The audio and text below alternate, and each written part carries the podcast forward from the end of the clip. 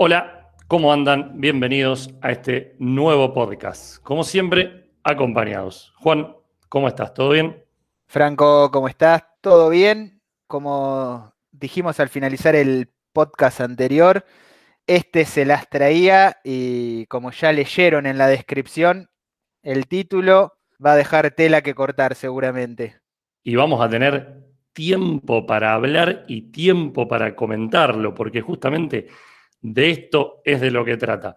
¿Cómo lo denominamos? ¿Qué frase, vos que ahora sos el gurú de las ventas y el gurú del tiempo, le buscaste para este nuevo y tercer podcast?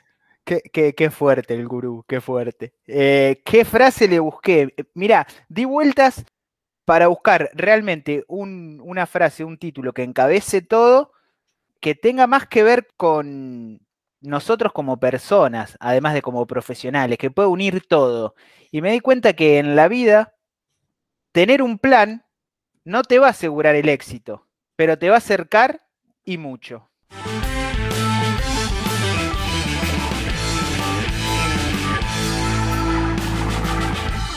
Exactamente. Algo súper valioso como es el tiempo, cómo administrarlo, cómo ser más productivo, cómo priorizar y vamos a ver diferentes tips y hábitos, no solo para emprendedores, sino también para empresarios y como a vos bien te gusta, Juan, para vendedores. ¿No es así? Así es, vamos a hacer una recorrida sobre la eficacia y la eficiencia del tiempo y de una herramienta que muchos de nosotros nos rehusamos a utilizar, pero cuando empezamos a usarla y ver los beneficios que nos trae, nos enamoramos de ella como es la agenda. Exactamente. Yo no soy un experto en el tema, más bien lo sos vos quien va a llevar las riendas de, este nuevo tema, pero sí cuando he implementado muchos de, estos hábitos que me has mencionado y me has enseñado, la verdad que ha cambiado mucho mi tiempo, mi, mi lógica de trabajo. Yo creo que tenés que pensar estratégicamente en tu tiempo, porque es lo que separa de los que logran grandes resultados de los que mantienen la vida en la, mediocridad de no poder alcanzar sus metas o objetivos. Suena fuerte, pero es así. Y claramente, más hoy en día, nuestro tiempo es limitado. Pero, pero, es el autor de grandes hazañas. Así que, bueno, Juan, vos dirás cómo comienza un poco y de qué vamos a hablar en, en este tema de los hábitos del tiempo. Sí, antes de arrancar te voy a sumar que el tiempo nosotros particularmente lo consideramos algo infinito, algo efímero y sin valor, y sin embargo es el capital más valioso que tenemos. Muchas veces pensamos, tengo que ir a una reunión y la reunión arranca una hora más tarde y solemos pensar, y bueno, la verdad que la reunión salió bien, una hora no es nada, pero esa hora que perdimos por una desorganización en esa reunión, en un sistema de internet que falló y nos hizo que tengamos que postergar un evento. Todos esos pequeños tiempos perdidos que nosotros menospreciamos o no le damos valor, en realidad estamos perdiendo nuestro principal y único capital, que es justamente el tiempo y la utilización del mismo. Entonces, a partir de ahí es que decidí estructurar un poco este, este podcast y hablarlo desde tres miradas para que se entienda a qué queremos apuntar. Una mirada sobre el momento antes de hacer la agenda en particular o administrar nuestro tiempo, qué hay que pensar y qué hay que tener en cuenta. Otra mirada que tenga más que ver con lo técnico y ya sí con la realización y el mapa conceptual que esto requiere. Y una tercer mirada que tiene que ver con el desarrollo personal y los espacios que tenemos que involucrar también en nuestra agenda para estos espacios. Entonces, si te parece, arrancamos con el primero de estos bloques que tiene que ver con la agenda como aliada. Muy bien, vos mencionás agenda, ¿seguís haciendo referencia a la agenda física, a la agenda papel, o más bien hoy migramos hacia, hacia alguna plataforma como algún calendario digital? Yo particularmente uso Google Calendar, entiendo que hay un sinfín de aplicaciones para, este tipo de, actividades. Y para quien aún es un romántico de la escritura y le gusta la agenda papel, que yo no estoy muy de acuerdo de usar agenda papel, pero por una cuestión de ecología y porque no tenemos hecho el hábito de utilizar esa agenda, por lo cual se pierde mucha información. Pero en tal caso, si usas agenda papel aún y te resulta útil, acompañarla de por lo menos un Excel que vaya respaldando todas las actividades más importantes y con observaciones que vos puedas encontrar de un vistazo. Que tengas una, una opción de buscar, un famoso control B de Excel, entonces tengas acceso a la información más rápido que ir buscando, ojeando para atrás y decir, che, ¿dónde había anotado esta contraseña? ¿Dónde había anotado este teléfono? Que no me acuerdo qué día fue y tener que hacer memoria en eso. Sí respaldarlas, si no usas digital, respaldarla con, con, una plataforma, por lo menos una hoja de cálculo Excel que, que es más dinámica y te va a permitir tener un acceso más rápido a la información. Seguro, seguro. Bueno, dicen, dicen que los fabricantes de agendas no nos van a contratar. Pero vamos a esta primera etapa que trata de qué hábitos tener en cuenta para administrar el tiempo. Perfecto. Acá hay que tener muy en cuenta, antes de pensar en una agenda, ¿para qué es una agenda? ¿Para qué es una organización? ¿Para qué es una planificación? Entonces, lo primero que tenemos que ver es que lo que pongamos en la agenda, las actividades están ahí para ser cumplidas, no como un relleno, decir, bueno, tengo que poner algo en este día y voy poniendo actividades por poner, sino tienen que tener un sentido. Y para encontrar ese sentido, lo primero que tenemos que saber es cuál es nuestro objetivo. Hablamos de, de, objetivos laborales y hablábamos al principio, mencionabas que esto puede ir dirigido a vendedores, puede ir dirigido a emprendedores o incluso a empresarios. Bueno, ¿cuál es nuestro horizonte?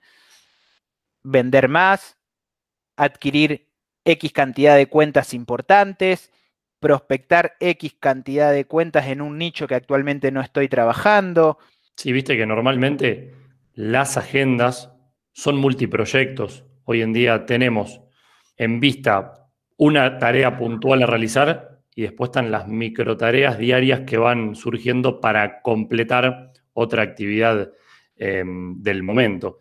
Entonces son muchos puntos en los que vamos tratando, por eso, por eso el orden, supongo también, ¿no? Claro.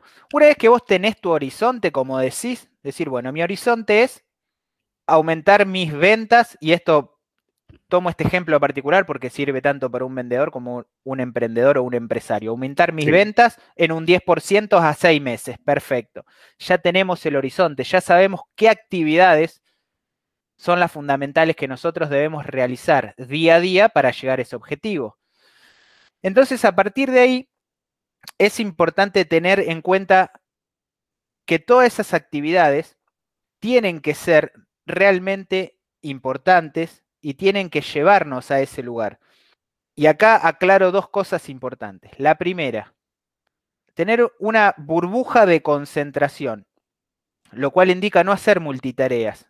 Y si estamos haciendo o realizando una tarea específica, ya sea un análisis de mercado, estamos haciendo un plan táctico, estamos desarrollando una estrategia comercial, cual fuese esa actividad que tenemos en la agenda y que estamos llevando a cabo, estar 100% concentrados en eso.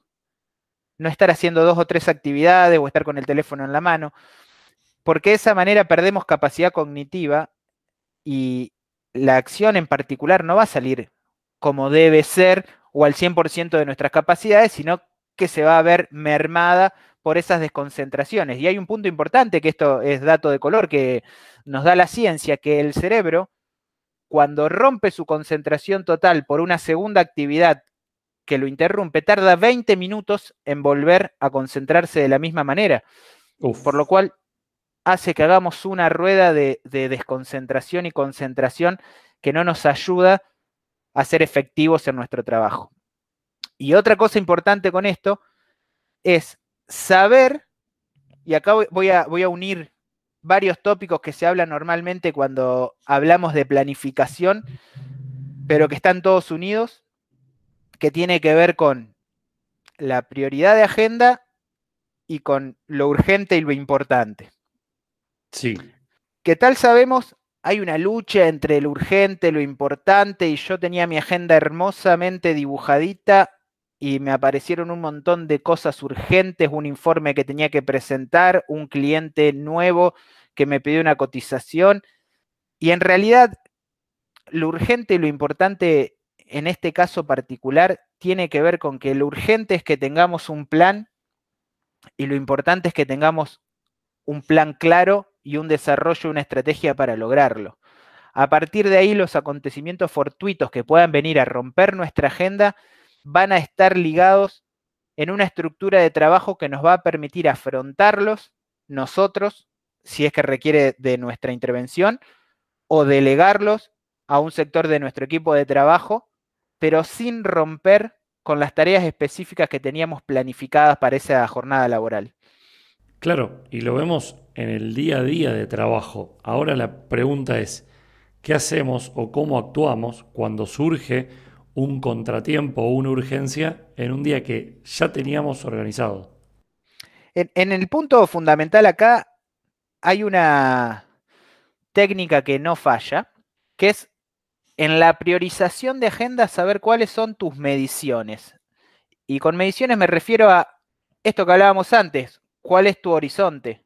Bueno, tu horizonte era tener un 10% más en tus ventas. Perfecto. O sea que tu medición y tu seguimiento va a estar dado en prospección y ventas efectivas. Entonces, ese imponderable que surge, lo vamos a rápidamente evaluar. Si yo esta actividad la realizo, ¿mejora mis indicadores en prospección o en ventas? Si la respuesta es sí, hacemos la, la tarea. Si la respuesta es no, no realizamos la tarea y la planificamos para más adelante. Porque lo urgente, lo prioritario, son las cosas por las que nos miden a nosotros. Exacto. Sí, sacar la vista del norte que tenemos, entonces descalibramos a esta brújula continuamente con, con nuevas tareas que vienen continuamente en el mundo en el que vivimos, que llegó esto, que hay que hacer lo otro, que hubo este inconveniente, que mira lo que sucedió, que mira esta nueva cotización. Entonces nunca perder de vista ese norte y esa ese valor por el cual nos vamos a medir, justamente.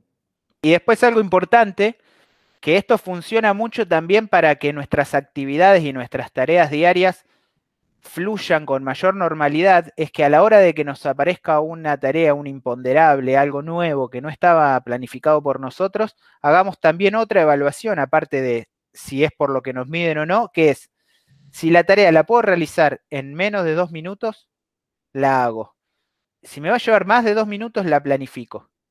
De esta manera, también tenemos nosotros una estructura de trabajo que cuando lo creamos como hábito, hace que todas nuestras actividades estén interrelacionadas y tengan un propósito y no seamos un pulpo que absorbe muchas tareas y le llega un llamado y lo responde y mientras tanto hace un informe y mientras tanto eh, responde un WhatsApp desde su teléfono personal a la familia y mientras tanto eh, está en una meet o en una conferencia escuchando algún tema que le importa. Entonces de repente no está haciendo ninguna de las cuatro actividades estas que menciono.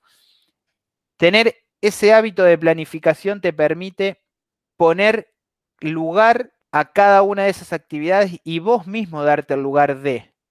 Porque también es muy importante que del otro lado vos des esa imagen al 100% de importancia de la actividad que estás realizando. Entonces, si de repente tenés que presentar un informe, como decía antes, ese informe tenga todo de vos y le puedas dar valor. Si de repente estás en una conferencia que es una etapa de aprendizaje, inclusive puede ser de un futuro proveedor o de un futuro cliente, entonces también estar atento a todo lo que se va desarrollando en ese lugar. Eso es fundamental. Y antes de sentarse entonces a hacer la agenda, tener en claro esto. ¿Por qué nos miden? Para poder darle prioridad a las actividades. Tener en cuenta que lo urgente y lo importante está ligado a nuestro plan y a nuestro horizonte. Y algo muy importante que no mencioné y lo dejé para el último a propósito antes de saltar al otro tema, es qué te motiva. ¿Qué actividades de las que vos realizás a diario te motivan? es fundamental que antes de sentarte a hacer tu agenda, veas eso y digas, yo tengo que tener actividades que me motiven.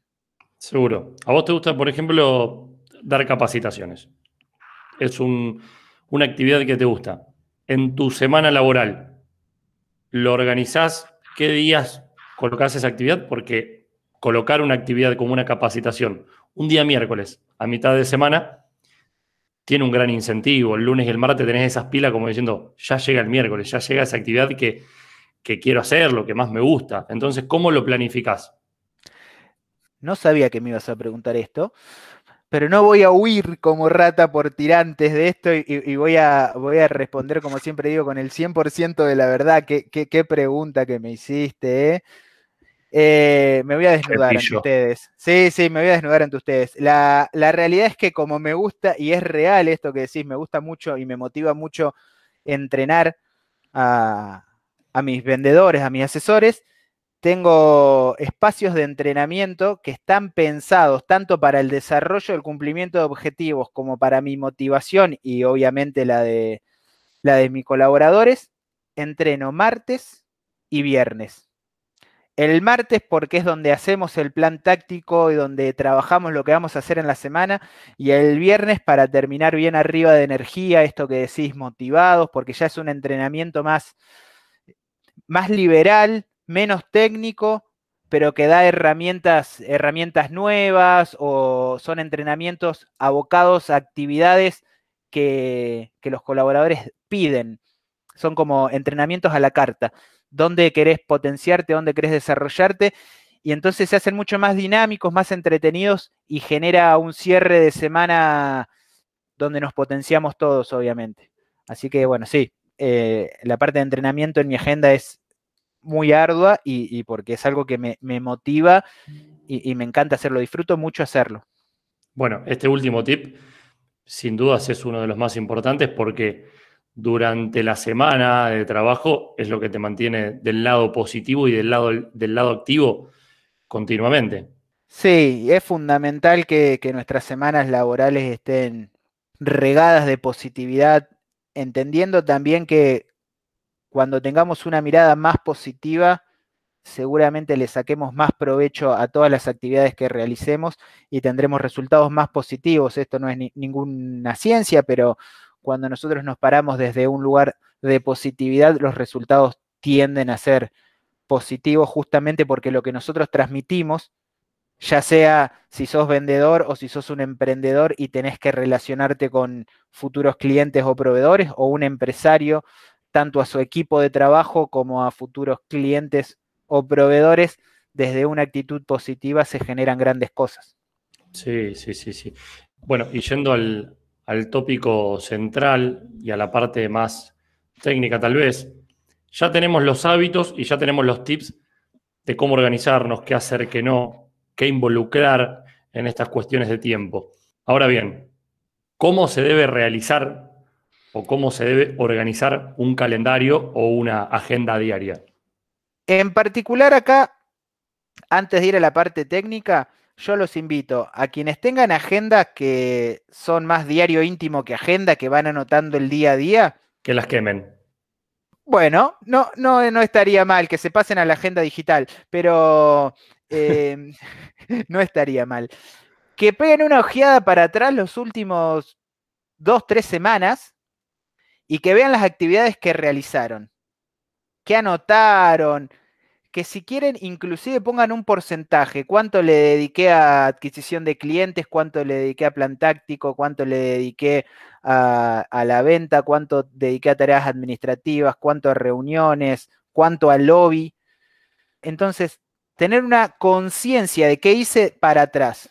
Y a partir de ahí para adelante, acá hay diversa cantidad de métodos, cada uno a su manera se van desarrollando, pero importante, lo primero importante es tener en claro cinco actividades diarias a desarrollar. Nos agendamos cinco actividades que queremos hacer.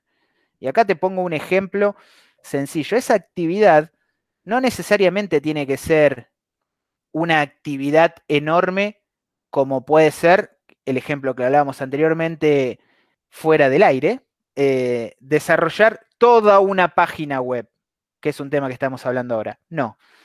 Una actividad puede ser decidir la fuente que voy a usar en la página web. Sos, una, microtarea, una microtarea. que al terminar el día vos digas, si fuera un checklist, estas cinco tareas las hice.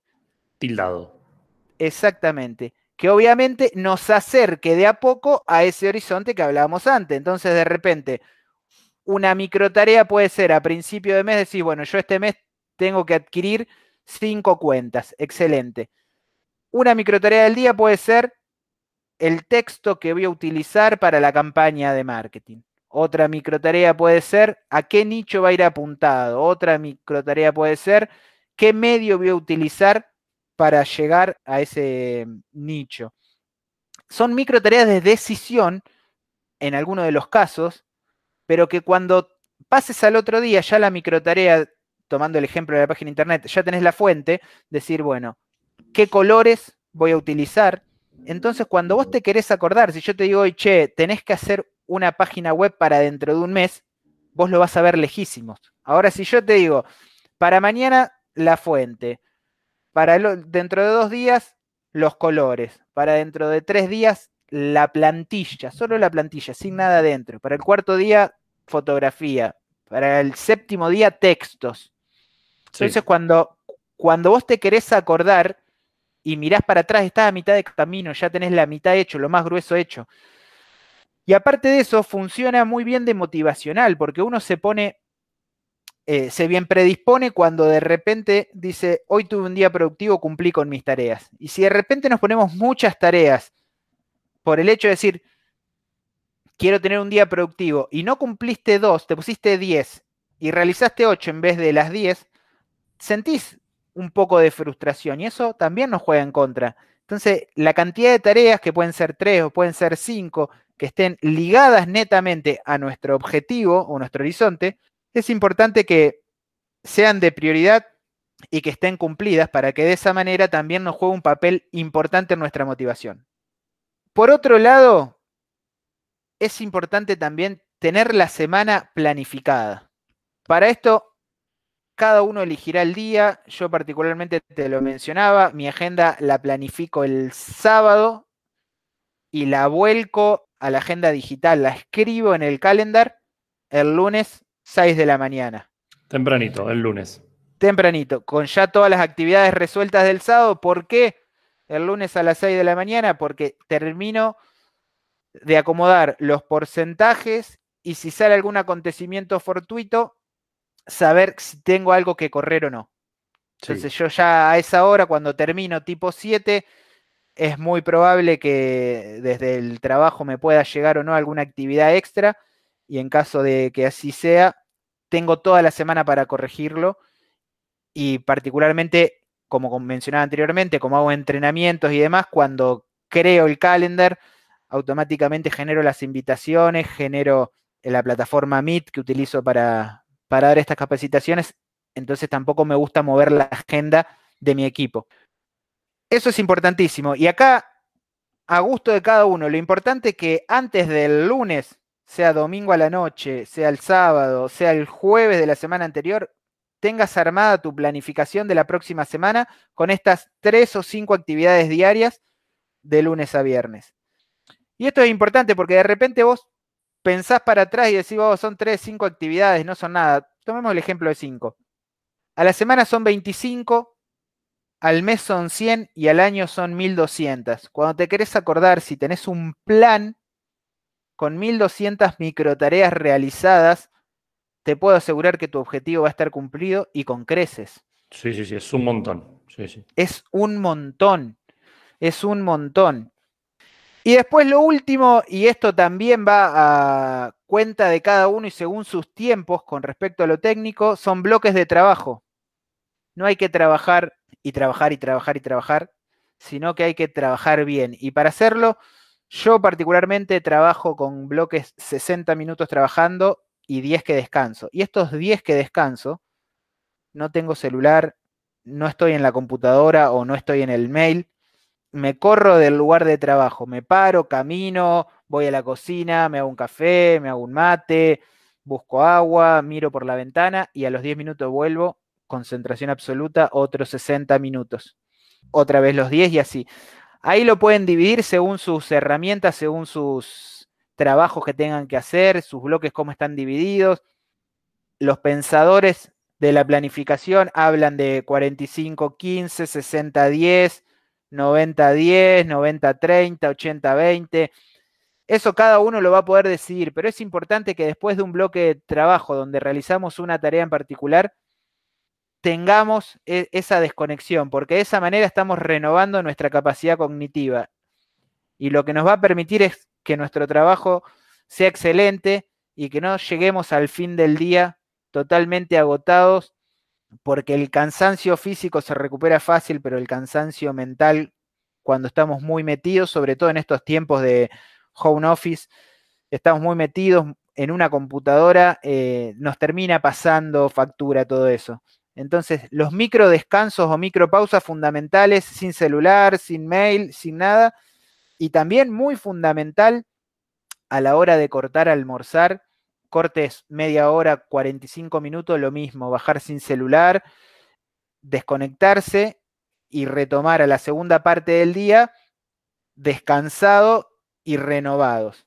Sí, lo que coinciden todos estos mentores en cuestiones del tiempo, y lo notamos como algo en común, es el hecho de tomar una micropausa de descanso entre una actividad y otra, como para que el cerebro y ese chip incorporado que tiene detecte realmente un cambio, pueda desconectarse, pueda desenchufarse y tenga la fuerza para volver a retomar una, una, nueva actividad en este caso. Eso claramente vemos que coinciden todos los mentores del tiempo y cada uno tomará sus bloques de trabajos de diferente manera y dependiendo qué actividades también tiene que hacer diariamente. Por supuesto, eso está ligado a la libertad y a las necesidades de cada uno. En este caso particular no es que hay que ser un fundamentalista del 60-10 o del 90-20, simplemente hay que adaptar una estructura de trabajo a nuestras actividades diarias y a partir de ahí darle un orden. Seguro, y lo importante en este caso es el concepto en sí del trabajo en bloques y también hay que tener muy en cuenta los horarios en donde uno los efectúa. Realmente y no para todos son los mismos los horarios de trabajo, los horarios de concentración y en este caso no vemos grandes diferencias en cuanto a la productividad con aquellas personas que le dedican a full a una tarea por la mañana o aquellas personas que logran concentrarse más de noche. Siempre te lo comento, tengo mi concentración por la noche. Entonces, en ese caso, trato de organizar todas mis tareas puntuales por la noche, que es cuando más concentración tengo. Entonces, no seamos unos extremistas de las ocho horas diarias de trabajo, ni tampoco de en qué momento del día realizarlas. Perfecta deducción, mira, me sacaste la palabra de la boca. Acá no se trata de ser censuradores, sino de dar herramientas según lo que nos hace bien. Y, tal cual decís, hay gente que se concentra muy temprano en la mañana, que es mi caso, y hay gente como es tu caso que te concentras tarde a la noche. Y funciona de las dos maneras. Igual, nos hacemos bloques de trabajo, yo a las 5 de la mañana y vos particularmente a las 10 de la noche. Y funciona exactamente igual. Entonces, lo que venimos a traer es una estructura que tiene que ver con cómo acomodar los bloques de trabajo, no cuándo. El cuándo será cuestión de nuestras propias concentraciones. Como te mencionaba anteriormente, que en los horarios laborales de corrido, de 8 a 17, de 9 a 18, depende cuáles sean en cada institución, se recomienda que las actividades de mayor actividad cognitiva, como vamos a estar trabajando de corrido todo el día, sean a la mañana. Y todas aquellas que sean de menor necesidad cognitiva, como pueden ser reuniones, actividades de lobby, se hagan por la tarde. Para esa manera nuestra concentración y nuestra capacidad de análisis y nuestra capacidad de toma de decisiones se desarrolle con nuestra mayor capacidad cognitiva y por la tarde eh, sí afrontar reuniones y demás. Pero esto también va ligado a cada persona. Puede que haya personas que digan, mira, la mañana la verdad que no me gusta, no puedo concentrarme, yo arranco con buena concentración después de las 2 de la tarde. Y se armará sus bloques de trabajo según esta actividad. Por eso lo importante, como decíamos anteriormente, es la conciencia. Saber dónde me siento mejor cognitivamente, saber qué me motiva y trabajar y armarse los bloques de trabajo en pos de esos conocimientos propios. Exactamente. Y medir todas estas cuestiones, por último, en esta segunda etapa más técnica, también es un tema muy importante, porque bien lo dijiste al principio, que piensen tres semanas hacia atrás todo lo que han hecho y en porcentajes a qué le han dedicado más o menos tiempo, pero es imprescindible poder detectar y poder seguir midiendo, tomarnos ese tiempo para medir, valga la redundancia, a qué le estamos abocando más tiempo o no y si hay que hacer una reestructuración, porque si nos salimos de nuestro norte y de nuestro objetivo y vemos que estamos abocando más tiempo a tareas administrativas o, de producción de una diferente a lo que es la parte ventas, que era nuestro objetivo inicial, adquisición de nuevos clientes, subir un 10% la, la facturación, hay que hacer una reestructuración de esta agenda que venimos formando. Fundamental. Toda actividad que realicemos, y esto lo voy a traer a colación ahora y a futuro, ténganlo, anótenselo porque a futuro vamos a hacer eh, un episodio sobre esto, ya que es importantísimo, importantísimo, que es toda actividad que nosotros deseamos realizar, tiene que ser bajo el sistema SMART. El sistema SMART habla de un sistema donde se mide, se controla, se hace un seguimiento, se reevalúa y entonces ahí se mantiene o se modifica. ¿Y por qué digo que es muy importante que esté basado en un sistema SMART? Porque incluso la agenda, cuando empezamos a tenerla como hábito, nos permite ser más efectivos y más eficaces y nos acerca, como dijimos anteriormente, a tener la capacidad de cumplir nuestros objetivos incluso con creces. Entonces, tener un seguimiento de esa agenda, de nuestras actividades y saber qué resulta, qué no resulta, saber a qué hora somos más productivos, en qué momento somos menos productivos y nuestros bloques de trabajo resultan más enriquecedores si lo hacemos a un horario o a otro, es fundamental tenerlo claro para poder tomar buenas decisiones y a partir de ahí sí romper un poco con la estructura que normalmente tenemos y que no nos da buenos resultados y migrar a una estructura que gracias a las mediciones detectemos que tenemos buenos resultados. Incluso te digo más, el sistema SMART es un sistema que tenemos que usar para todo, para nuestros planes tácticos, para nuestras estrategias, para nuestro objetivo. Todo debemos medirlo, hacer un seguimiento, controlarlo, evaluarlo y ver si lo vamos a reestructurar o lo mantenemos según el resultado que obtengamos de toda esa medición. Exactamente. Dándole un cierre a esta segunda etapa, ya sabemos qué hábitos tener en cuenta, ya tenemos tips para organizar nuestro día de trabajo, ya sabemos cómo segmentarlo por bloque, identificamos en qué momento somos más productivos, en qué momento tenemos mayor concentración y tenemos una, una agenda perfectamente creada. Ahora bien, debe haber tiempo post para bajar a tierra y tener ese desarrollo personal, ese crecimiento profesional. Y también, y es sumamente importante, debemos dedicarle el tiempo. Por eso dejamos este espacio libre sobre el final para que, bueno, nuevamente Juan, vos nos comentes qué ideas o qué has implementado y qué tips tenés en, en estas cuestiones de desarrollo profesional, de crecimiento y de tiempo fuera del ámbito laboral. Mira, me estabas escuchando, ¿eh? porque repetiste muy bien todo. Me sorprendiste, la verdad, muy bien. buen escuchante. Acá es importante tener en cuenta varios factores, pero si nosotros dentro de nuestra planificación no nos priorizamos también a nosotros mismos como personas, difícilmente logremos un equilibrio como ya hablamos anteriormente en el primer episodio. Entonces, voy a pasar un par de tips que tienen que ver con el desarrollo personal y profesional. Y digo personal y profesional porque puede que nos desarrollemos en tareas que nos enriquezcan profesionalmente, que, sean direccionadas a nuestra actividad laboral, o pueden ser tareas que sean de disfrute o de nuestras pasiones. Sirve para cualquiera de los dos casos. Entonces, algo importante ante todo cuando rompemos la estructura laboral y decimos a la hora que sea, en mi caso particular, 18 horas que corto, tras finalizar esa jornada laboral, actividad física.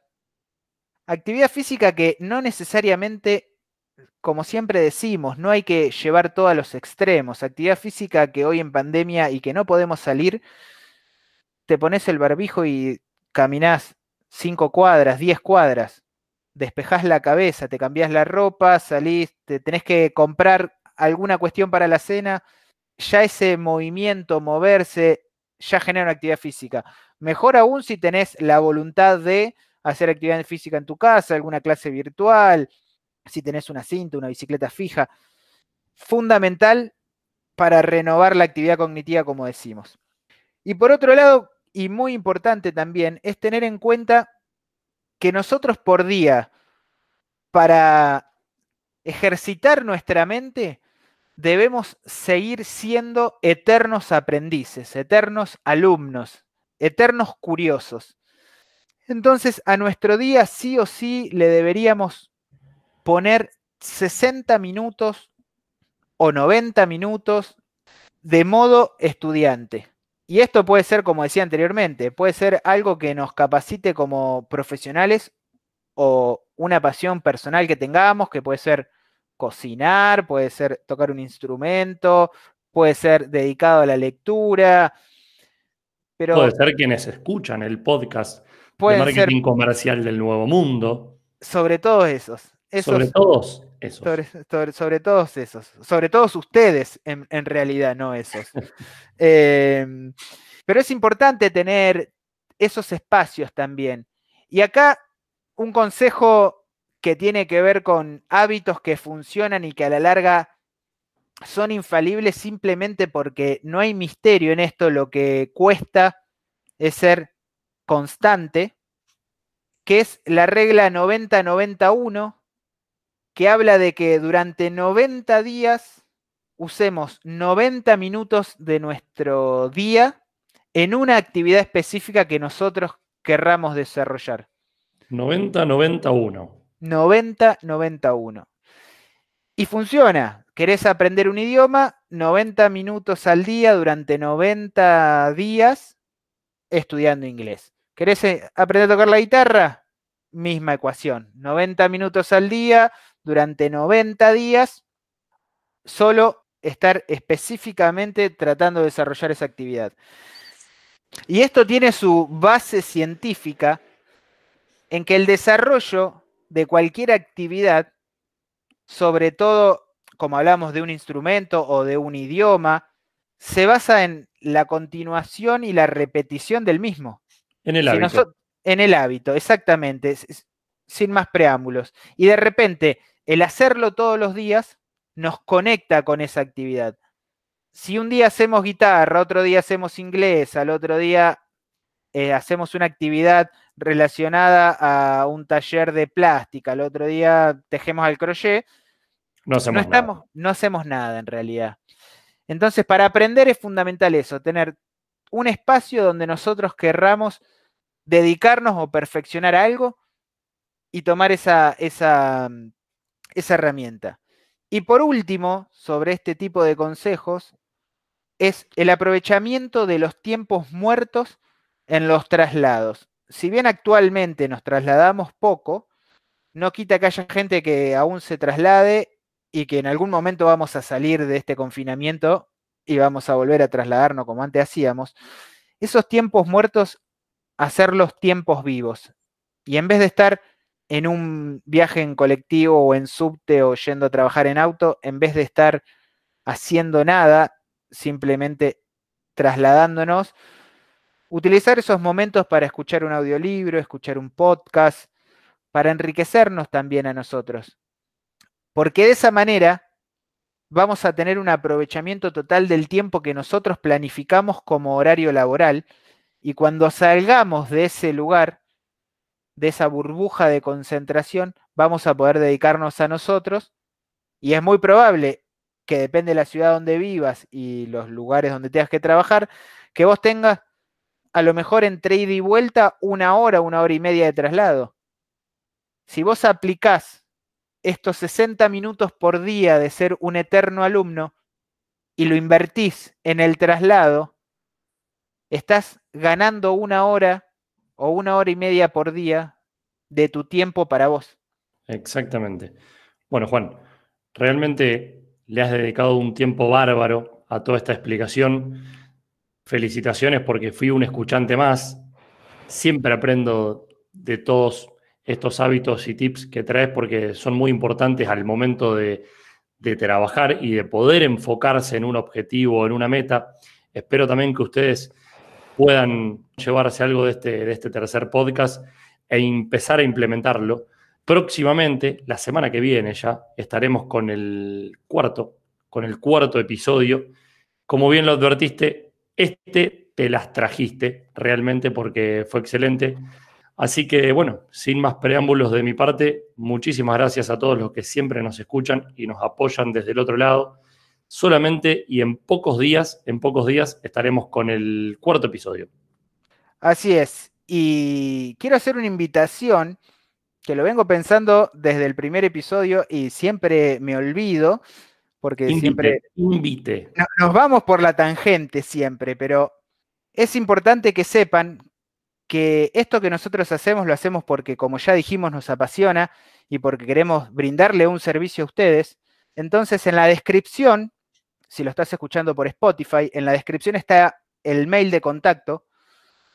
Los invito a que nos escriban si tienen algún tema en particular que quieren que toquemos y nosotros vamos a preparar un episodio exclusivo sobre esos temas que nos vayan llegando, porque está bueno también estar al corriente de las necesidades de nuestros oyentes.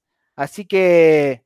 Sí, tenemos temas y, tela para largo rato, muchos temas que vamos a seguir abordando. Tratamos de ir haciendo un variado de cuestiones siempre relacionadas a, nuestros ámbitos y a lo que sabemos, a lo que hemos aprendido, mundo del marketing, el marketing digital, la información, el área de ventas, las tácticas que, Juan también conoce en este caso y antes de comenzar con toda una estrategia o elaboración, el tema tiempo era un punto que debíamos abordar sin lugar a dudas.